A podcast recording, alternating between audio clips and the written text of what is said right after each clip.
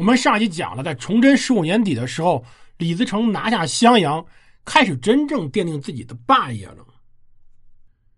虽然说这个时候他没有称王，更没有称帝，只叫奉天倡义文武大元帅，但实际上已经开始建立自己的朝廷。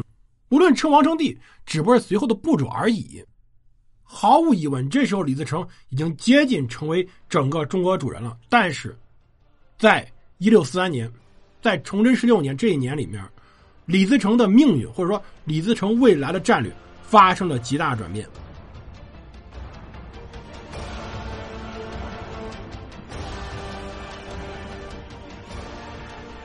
欢迎大家收听蒙头读书，大家好，我是胡蒙，这里是我们战争史节目，我们来接着讲我们故事，接着讲李自成的故事。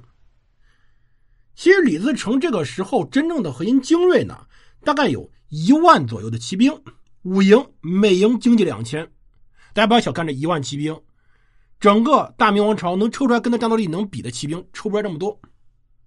第二呢，有步兵十四哨，每哨精卒三千，等于说有四万多人的步兵，再加上每精兵有副射二十人，驮载马骡犹在此处之列，每骑兵是两到三匹马，故终日驰骋而马不疲。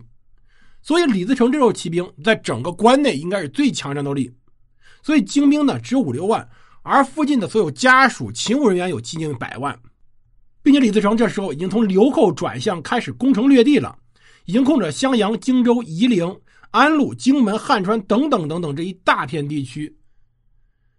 崇祯十六年三月到五月间，根据历史记载，李自成先在内部进行了一场兼并。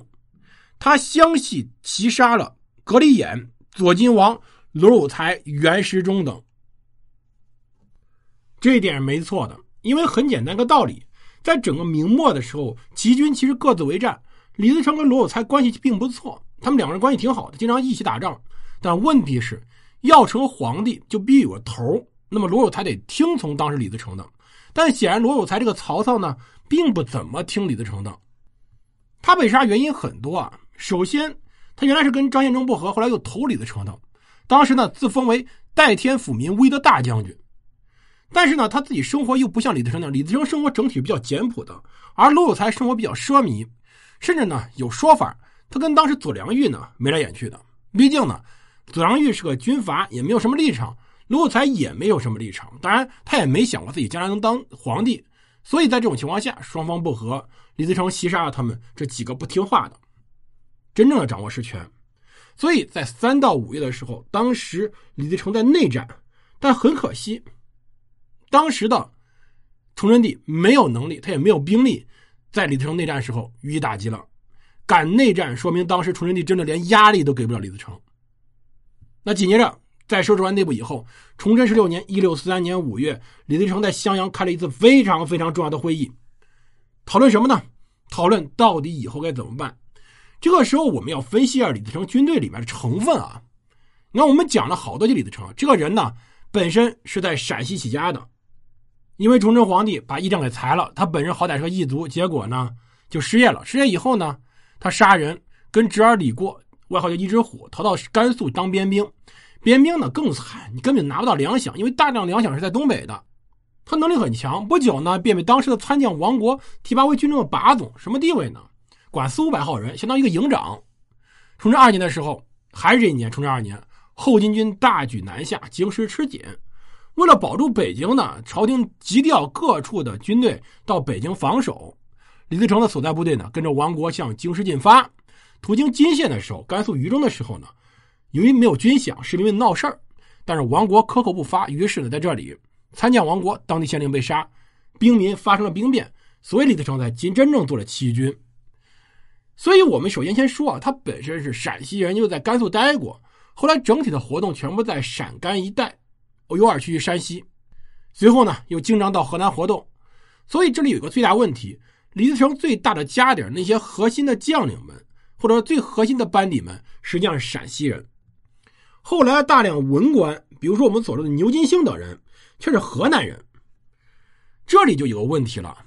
就是到底随后在咸阳待住以后，把整个内部整理以后该怎么打仗的问题。崇祯十六年五月这次会议，当时牛金星建议是先去河北，直走京师。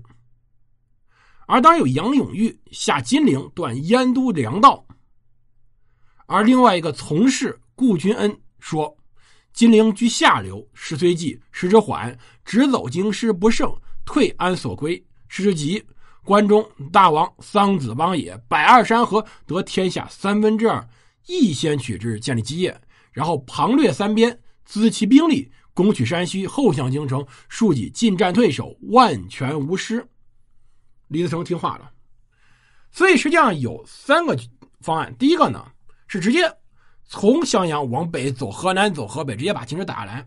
第一种方案。第二种方案呢，就是沿江南下打金陵。第三个方案呢，便是进关中，拿陕西，再拿山西，然后再去打北京。这三个方案，最后李自成选了第三个，因为第一个太急了，第二个太缓了。但是这个决策后来。导致大圣上命运，我们很难说这个决策是对还是错的啊。我们现在就在当时崇祯十六年五月的时候来讲讲这每个决策的问题在哪，这样子大家就能明白当时的整个天下格局了。李自成占襄阳，站在整个天下之中的地方，明显有考虑，就是他占襄阳就有考虑是南还是北的问题了。因为襄阳这里往南走打压武昌可以顺流而下攻南京，往北走呢一条大路可以直接到北京。往西北走可以进关中，往西走可以进汉中，往西南走可以进四川，所以这条路实际上它在在在一个十字路口上。而随后这三个方案，我们来见这三个方案各有什么问题？这些问题都是李自成当时解决不了的。第一个，我们说最好的、最有钱的去打南京，打南京方案确实解决粮食问题，南京也比较富庶，但问题有两个。第一个，李自成能不能打下南京？因为南京是水道有班子的。而且北京城还有个皇帝的，我们不能因为崇祯帝死了以后，南明朝廷的混乱而忽视一个问题：在有崇祯的时候，南京城就一定会有抵抗意志，或者说南京城的抵抗意志会比南明强很多。李自成的军队虽然强，他这五六万军队是否真的能彻底拿下整个南京？而且更关键一个问题就是李自成以什么为强大根基呢？是以当时明廷的政策失误为根基的。但问题在于。